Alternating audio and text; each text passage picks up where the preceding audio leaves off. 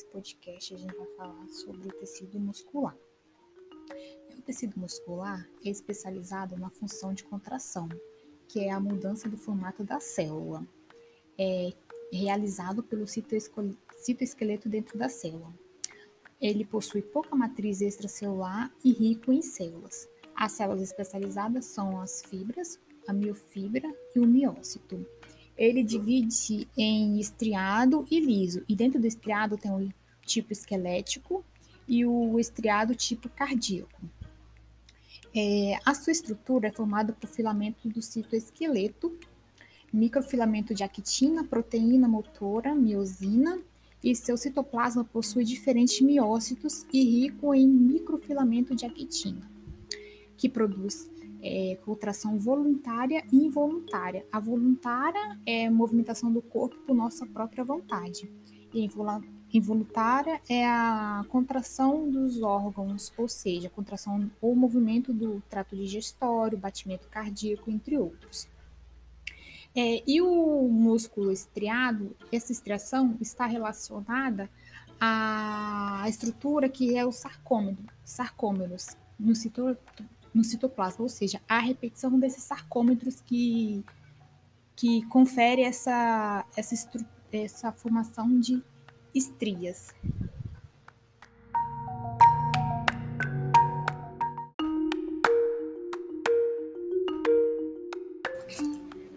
O músculo estriado esquelético possui suas características ser rico em filamentos de actina e miosina. Por conta dessa riqueza, é, quando observamos esses filamentos em esses filamentos, esse músculo em microscópio, nós notamos que ele possui faixas rosas e roxas. Ele também possui células longas e tem muitos núcleos, e que geralmente está ligado aos ossos. Sempre. É, tanto o músculo estriado cardíaco quanto o esquelético possuem estriações, que são, que são formações repetidas de feixes de actina e miosina. Ele ainda possui suas características ter uma contração rápida e rigorosa, e ela geralmente e ela é sempre voluntária, ou seja, nós controlamos e fazemos quando queremos. Ele é responsável também pela contração voluntária do corpo e quando ele está associado aos ossos, ele é responsável pela locomoção.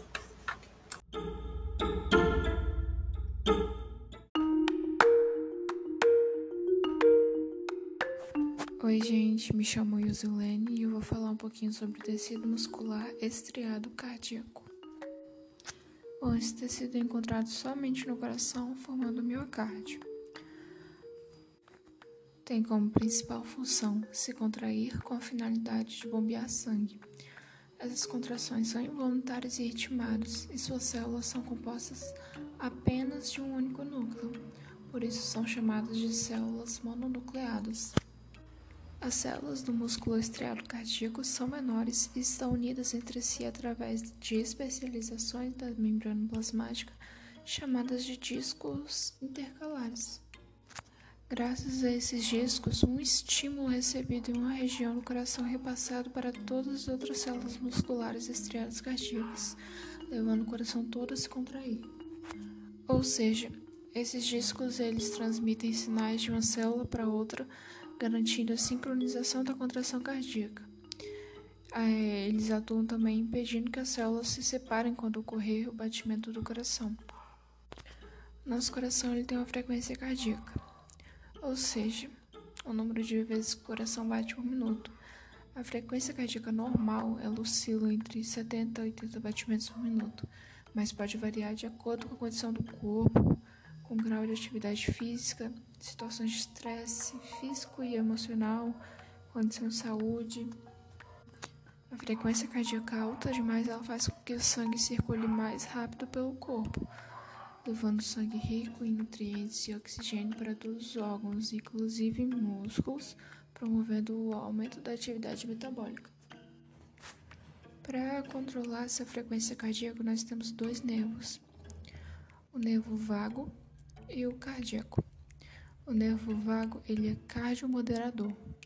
Ele promove a diminuição dos batimentos cardíacos com a liberação de acetilcolina. Enquanto o nervo cardíaco é cardioacelerador e provoca a aceleração dos batimentos com a liberação de adrenalina. As contrações do músculo estriado cardíaco são involuntárias, ou seja, acontecem independente do nosso controle. O coração ele funciona impulsionando o sangue através de dois movimentos Sístole, que é o movimento de contração em que o sangue é bombeado para o corpo. Diástole é o movimento de relaxamento em que o coração se enche de sangue. O coração ele funciona impulsionando o sangue através de dois movimentos. Sístole, que é o movimento de contração em que o sangue é bombeado para o corpo, e a diástole, que é o movimento de relaxamento em que o coração se enche de sangue. Quando ficam cheios de sangue, os átrios se contraem. E aí a gente tem a sístole. As válvulas se abrem e o sangue é bombeado para os ventrículos que estão relaxados. Aí nós temos a diástole.